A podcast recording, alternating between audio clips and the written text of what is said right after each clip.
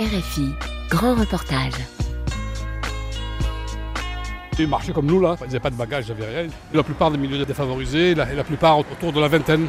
Personne n'avait écrit, ni conçu, y compris les organisateurs, que cette marche puisse rassembler plus de 100 000 personnes à Paris. France, étranger, mal barré, mal logé, entassé dans les cités. 15 novembre 1983, la marche pour l'égalité et contre le racisme part de Marseille. Ce jour-là, ils sont 32 à prendre le départ. Leur objectif Paris, en passant par Montélimar, Lyon ou encore Strasbourg.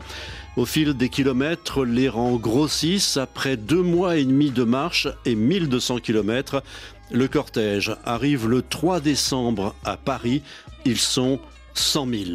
Plusieurs décennies plus tard, crimes racistes, violences policières et conditions de vie indignes dans les cités. Où en est-on 40 ans après la marche pour l'égalité et contre le racisme, lutter encore et toujours, c'est un grand reportage de Justine Rodier. Ça s'est terminé ici. Ces immeubles n'existaient pas, donc il y avait une, une place, enfin une place par ici derrière. là. Il y a 40 ans, Saïd Boukenouch coordonnait le départ de la marche pour l'égalité et contre le racisme. Et puis les, les marcheurs ont commencé à se rendre compte que la marche à pied, c'est pas très bon pour les pieds.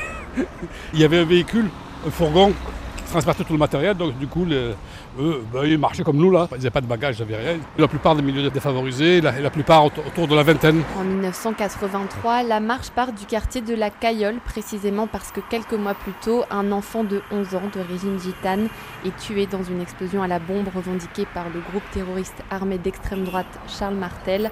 Cette première étape se termine dans le quartier des Flamands. Cette cette- rue ouais, qui nous amène au, au Flamand. là. Le Flamand, c'est sur la droite.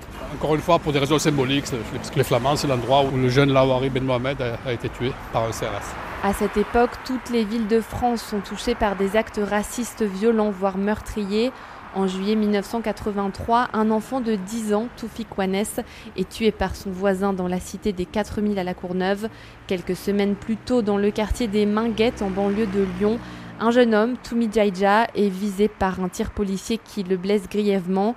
Alors que Toumi Djaïdja est sur son lit d'hôpital, le curé Christian Delorme et le pasteur Jean Costil lancent l'idée d'une grande marche pacifiste. Tout le monde se disait, bon, euh, il n'y a pas de raison de ne pas essayer. Donc il y a eu une, à la fois l'idée que bien sûr il fallait lutter contre le racisme, mais enfin que cette idée-là de traverser la France comme ça, euh, sans moyens, ça, c'était- ça, ça semblait farfelu. quoi. Ce jour-là, le 15 octobre 1983, Pierre Lézot était sous les banderoles. Personne n'avait écrit, ni conçu, y compris les organisateurs, que cette marche puisse rassembler plus de 100 000 personnes à Paris. Mais petit à petit, l'organisation s'est faite, des lieux d'accueil euh, se sont constitués, mais il y a eu aussi, arrivé à Strasbourg, je crois, un événement qui a donné à la marche un nouveau contour. Le 14 novembre 1983, un jeune touriste, Habib Grimzi, est assis dans un train. Il rentre chez lui après avoir rendu visite à une amie quand il tombe sur trois jeunes hommes. Candidat à la Légion étrangère et raciste, Habib Grimzi est jeté par la fenêtre du train et meurt. Les gens ils nous croyaient à moitié. Et à partir du moment où ce type-là, qui n'avait absolument rien fait, qui a été tué juste parce qu'il avait une apparence d'arabe, donc ça a réveillé les consciences. Et donc c'est là que la marche, on peut dire qu'elle a pris un essor très important. À Strasbourg, Georgina Dufoy, secrétaire d'État à la famille, rejoint la marche définitivement propulsée sur les scènes médiatiques et politiques. Mais dans les rangs, on parle d'abandonner, guidés par la tristesse, la colère et le sentiment amer que rien ne pourra jamais changer. Mais la marche tient bon et prend de l'ampleur parce que le racisme est puissant et visible depuis des années, parce que les familles issues de l'immigration saturent d'être abandonnées dans des cités indignes. Saïd Boukenouch. Ça s'appelle Fond Vert maintenant. À l'époque, c'était des bidonvilles. Ma première enfance dans ces bidonvilles. Les voisins accueillaient, donnaient des tôles, des, planches, etc. Et chacun construisait son habitat. Il a fallu beaucoup de temps. hein. Il y a des gens qui ont passé 20 ans dans les bidonvilles. Après, habité dans la cité de transit où on n'avait pas d'eau chaude, on n'avait pas de salle de bain. on avait une salle où il y avait de l'eau. ça, enfin, c'était- il fallait faire chauffer de l'eau. C'est devenu des HLM. Et pour nous, les HLM, c'était le summum. Ces immeubles où il y avait le chauffage, salle de bain, l'eau chaude, etc. Pour nous, c'était euh, une sorte d'idéal à atteindre. Et c'est quoi les cités transit? Quand les gens arrivaient d'au- d'autres pays, donc de Maghreb ou d'Afrique noire, on considérait qu'ils n'étaient pas aptes à habiter des HLM. Et donc il leur fallait une, période de transition pour apprendre les bonnes mœurs à la française, comment on fait pour faire à manger, comment on découvre la machine à laver, pour ensuite être digne d'aller là-bas. C'est dur à croire, mais c'est comme ça que ça se passait à l'époque. À la fin des années 70, on compte environ 200 cités transit en France, soit 120 000 personnes.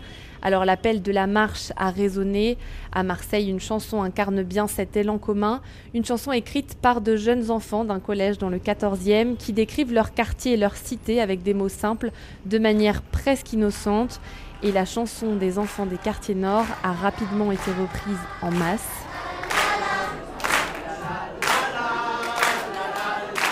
Daniel Baum était le professeur de musique du collège. En 1982, lui et d'autres profs se lancent dans la création de chansons avec les enfants. De quoi on pourrait parler? Alors, on a discuté un peu en classe du sujet. Ben, on aimerait bien parler du quartier, monsieur. Bon. Alors, qu'est-ce que vous avez à dire sur le quartier? Ben, monsieur, quand on veut aller à la mer, ça fait loin. Hein. bon, j'ai ma chanson, on leur fait compter le, nombre de syllabes. 1, 2, 3, 4, 5, 6. 1, 2, 3, 4. Puis c'est une chanson à réponse, c'est-à-dire que chaque fois on répond la phrase. Cet air, c'est celui de la chanson de Mehdi, un chant d'enfant que la classe a décidé de reprendre. Alors, nous sommes les enfants des quartiers nord, et à pied ça fait loin jusqu'au Vieux-Port. Nous sommes les enfants des quartiers nord. Ils reprennent. Et à pied ça fait loin jusqu'au vieux port. Et à pied ça fait loin jusqu'au vieux port. Bon, on avait notre frein. Après, ben, ils ont décrit leur quartier. Si tu veux te construire une belle villa, va la construire ailleurs. Ici, c'est pas pour toi. C'est un quartier. On dit que c'est un quartier mal fréquenté.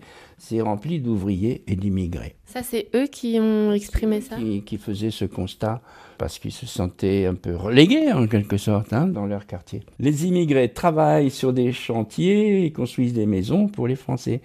C'est leur mot. Les immigrés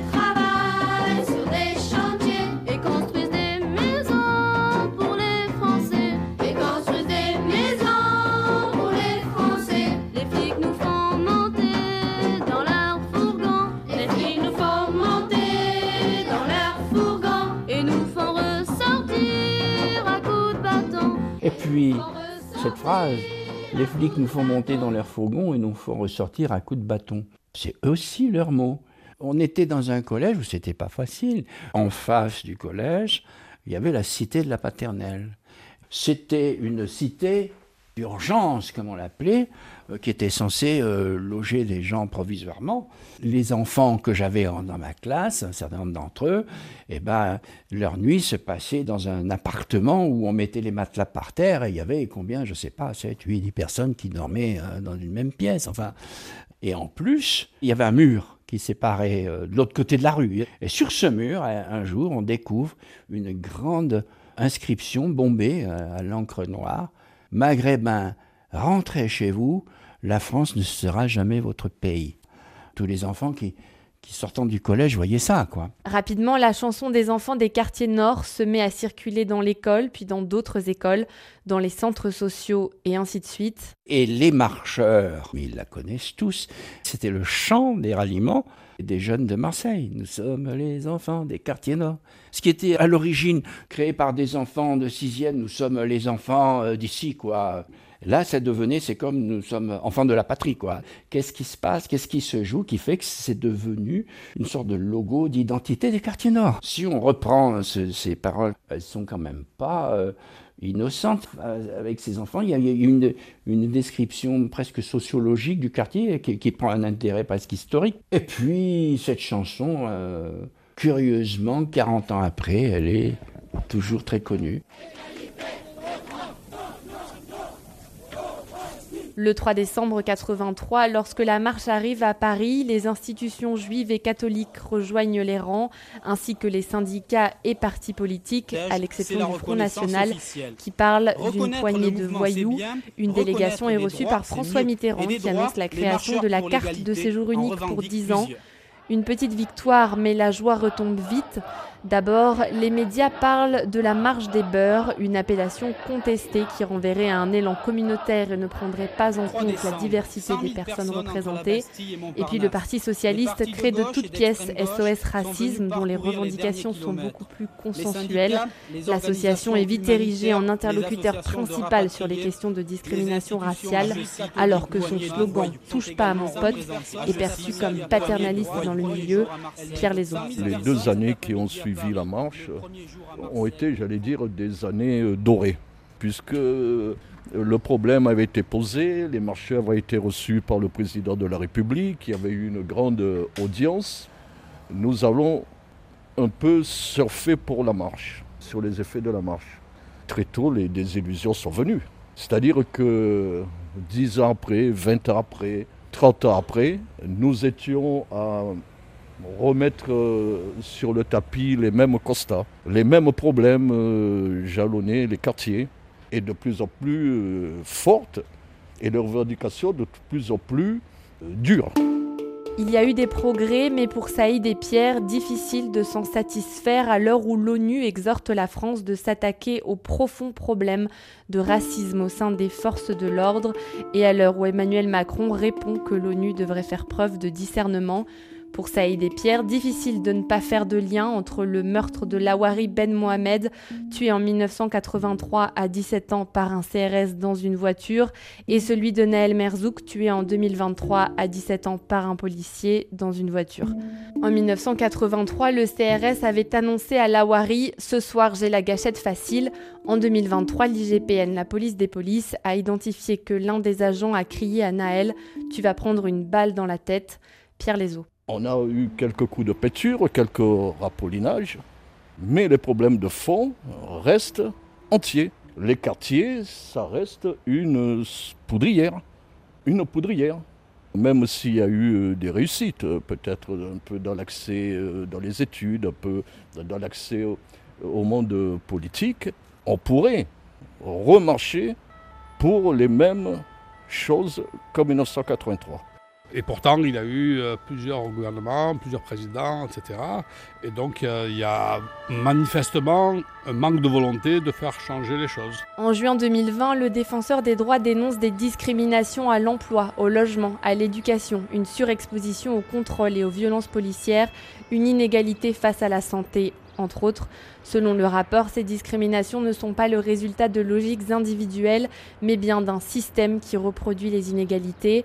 Pour la Commission nationale consultative des droits de l'homme, le racisme est largement sous-estimé et l'année 2022 a été marquée par la banalisation de propos racistes, antisémites et xénophobes dans le débat politique et médiatique, comme par exemple la banalisation du terme grand remplacement, porté notamment par Éric Zemmour. L'extrême droite euh, a pignon sur rue. On leur donne la parole. CNews, journal d'extrême droite.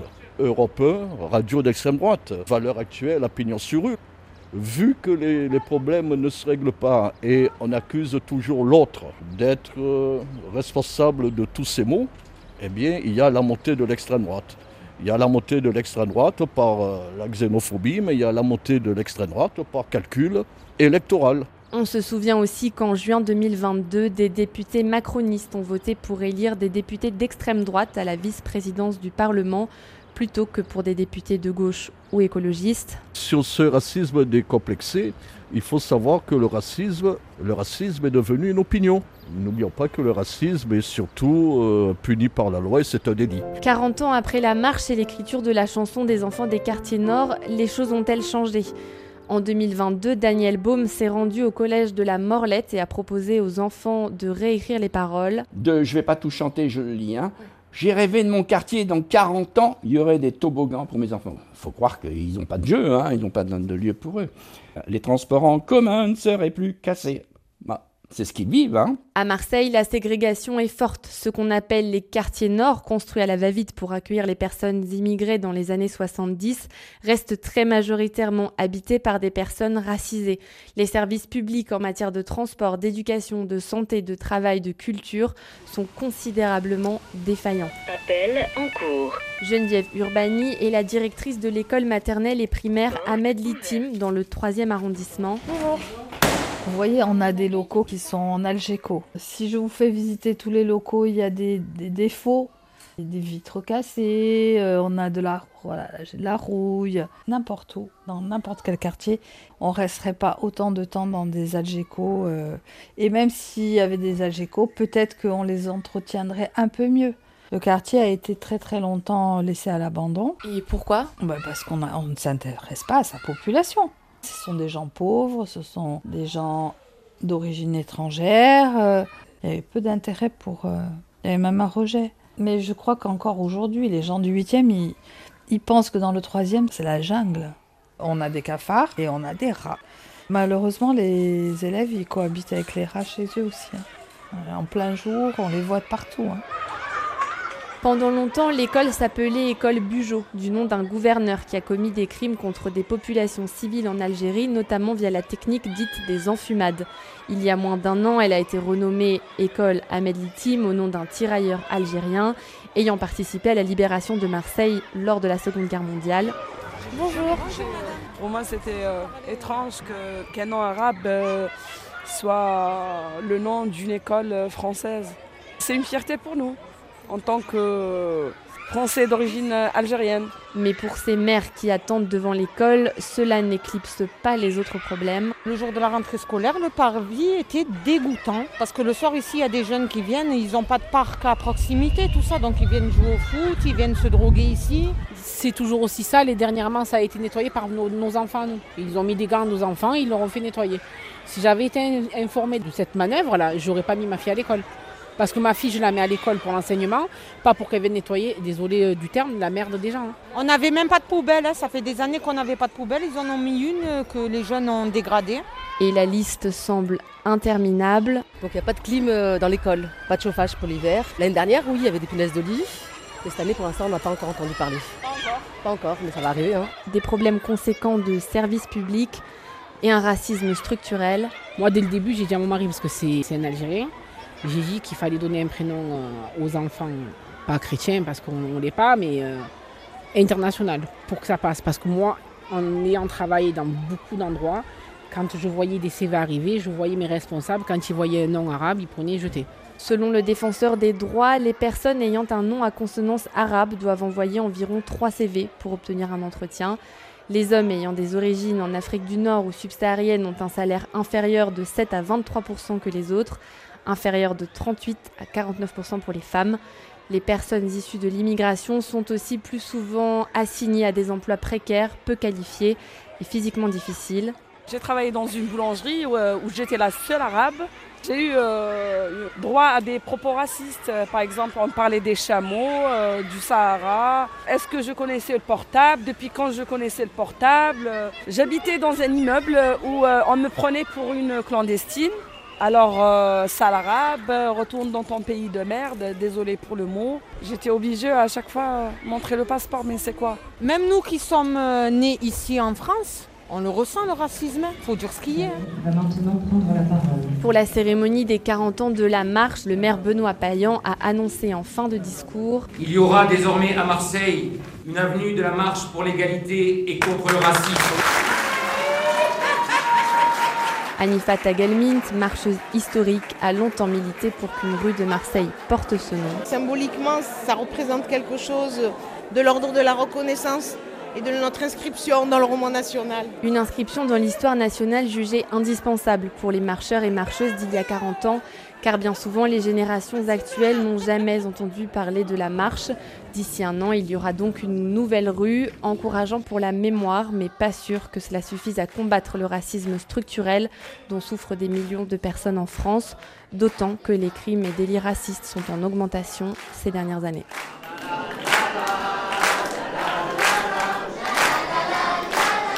40 ans après la marche pour l'égalité et contre le racisme, lutter encore et toujours. Un grand reportage de Justine Rodier, réalisation Eva Piedel.